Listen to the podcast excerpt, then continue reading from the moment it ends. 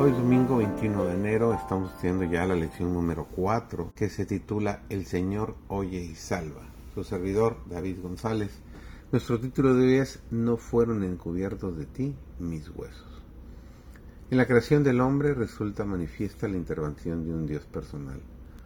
Cuando Dios hubo hecho al hombre su imagen, el cuerpo humano quedó perfecto en su forma y organización, pero estaba aún sin vida.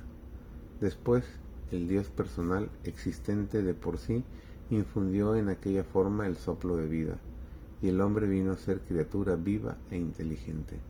Todas las partes del organismo humano fueron puestas en acción.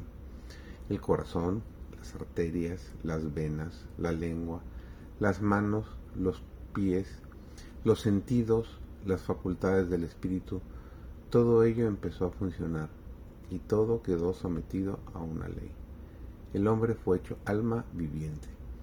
Por medio de Cristo el Verbo, el Dios personal creó al hombre y lo dotó de inteligencia y de facultades. Nuestra sustancia no le era oculta cuando fuimos hechos en el misterio.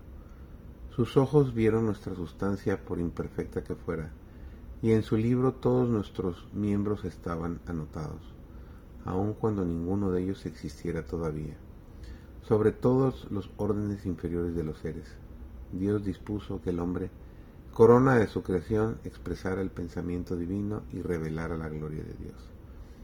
Nuestras vidas están en las manos de Dios.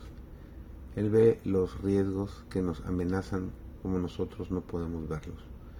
Es el dador de todas nuestras bendiciones, el proveedor de todas nuestras misericordias, el ordenador de todas nuestras experiencias, percibe peligros que nosotros no podemos ver.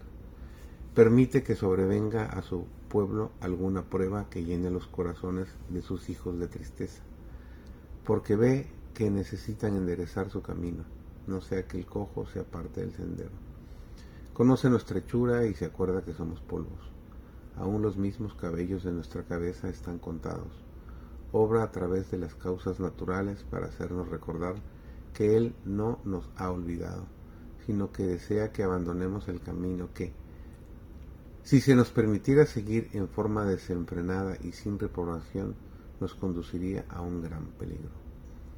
Tanto amó Dios al mundo que entregó a su Hijo unigénito para morir, a fin de redimir al hombre del poder de Satanás. ¿No cuidará entonces del hombre formado a su imagen? Dios nota la caída aún de los gorriones. Si uno cae sin sin que Él lo advierta. Ni uno cae sin que Él lo advierta. Por lo tanto, nuestro Padre Celestial no abandonará a sus hijos que depositan su confianza en Él y se aventuran en sus promesas, aunque el panorama se vea sombrío y amenazador. Él entiende cada circunstancia de nuestra vida, mira y comprende cómo estamos situados. Él está familiarizado con todas nuestras penas y dolores nos conoce a cada uno por nombre y se conmueve con el sentimiento de nuestras debilidades, porque ha sido tentado en todo como nosotros, y sabe socorrer a los que son tentados. Jesús es nuestro ayudador y cuidará de todos los que en Él confían. Que este día sea un día muy bendecido por Dios para ti.